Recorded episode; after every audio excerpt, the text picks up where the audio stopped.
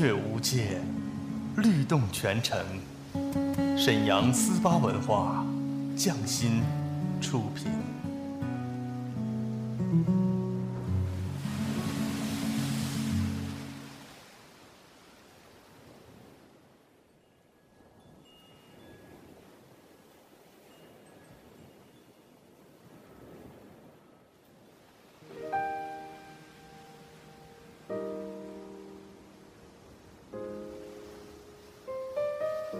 静谧的夜晚，是最美的时光。他们的声音总会绽放。安静的夜，有许多醒着的耳朵，他们他们都在听，都在听。听一首歌，念一个人，讲一个故事，关于最好的最好的我和我，美好陪伴，共同成长。S H Y forty eight，星梦夜话，星梦夜话，我和你们一起听见时光，听见爱。下面请听 S H Y forty eight 为你带来星梦夜话，用有温度的声音和你一起听见时光，听见爱。发光，冲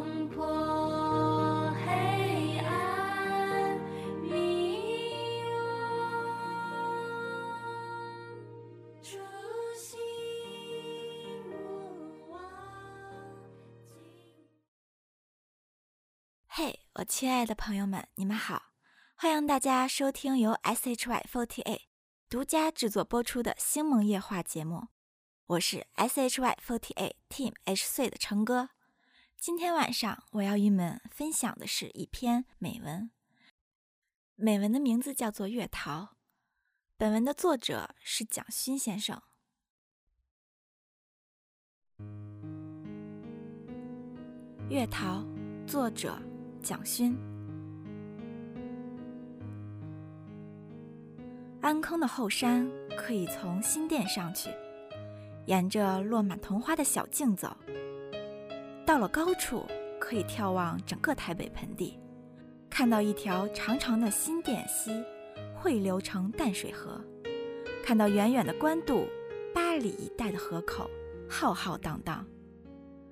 晴朗的日子可以看得更远。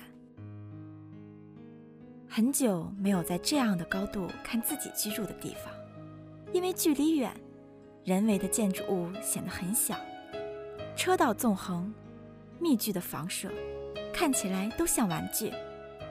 因为远，人与人彼此挤压的不快乐也不明显。走到高一点，还可以感受到山脉起伏。感觉到河流蜿蜒而去，感觉到日光和云的影子在城市的上空缓缓移动。很久没有听到山风吹起来的松涛，哗哗在我耳边回响。我平日究竟在听什么？我还听得见松间的风声吗？我平日究竟在看什么？我多久没有来山里看五月漫天飞舞的拥头花？我多久没来走这山路？登山的人一步步走出来的林间小路，曲曲折折，高高低低，可以一直翻过山头，下到土城。原来以为新店和土城距离很远，却只是山头的两边，在交界的高处指一指这边，说是新店。指一指那边，说是土城。天宽地阔，心中无挂碍，可以这样指点江山。山路旁的树枝上缠结着一些黄色的布条，是登山的人做的标记，标明位置，指引方向，注明到下一个目的地的里程。山路一级一级的石阶，修缮得很好。石阶两旁栽种了孤挺花，喇叭形的红色花朵从一支挺直的茎干上端向四边绽放。孤挺花是庭院的花，这样沿路栽种，似乎是有人特别用心栽培。也使荒野的风景多了一点人间的气息。我更喜欢月桃，因为是山野原生的品种吧。妩媚泼辣中带着诱惑人的野气，狭长的油绿的叶子有一点像姜花，却更无杂率性。民间常用月桃的叶子包粽子，也用来衬垫在新蒸好的米粒下面。米壳的香气中，就渗透着叶子一整个夏日阳光雨水的辛辣芬芳。月桃的花瓷白色，一枝花茎上结了几十朵花苞，每一朵花苞尖端都有一点点红，红得触目心惊，红得像民间喜庆的颜色。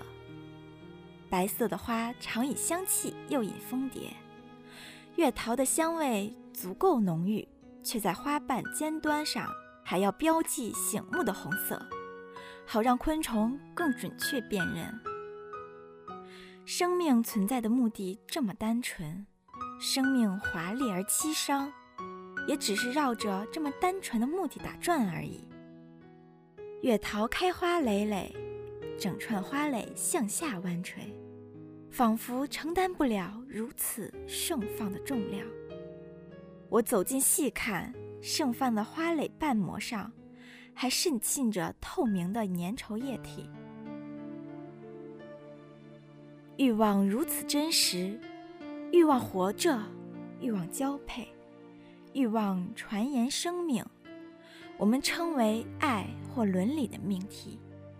也许在植物或动物、昆虫的世界，会呈现出更单纯的本质。月桃是俗艳之花，它显露出太直接的欲望本质。很少人把月桃插在瓶子里，做装饰或供养。不经修饰的欲望，也许使人害怕。月桃的俗艳喜气是适合开在荒野的，也适合做民间喜庆的食物，沾带饱含着大地日月山河的活泼。等夕阳落了山，最后一点赭红的光在林溪渐渐褪去，天色暗到不变路面。只有月桃洁净皎白，仍在风中静静摇摆。生活中从不缺少日常的美、平凡的美。假如你也做生活的有心人，那些片段时光中的心情，无论是忧郁、沉静，或是思念，都可以承载记忆中的美。好了。今天的美文就和大家分享到这儿，感谢听众收听这一期的星梦夜话，我是 S H Y Forty Eight Team H C 的琛哥，希望大家多多关注 S H Y Forty Eight，我们每周都会在沈阳中街玉龙城三楼的星梦剧院演出，期待你们的到来。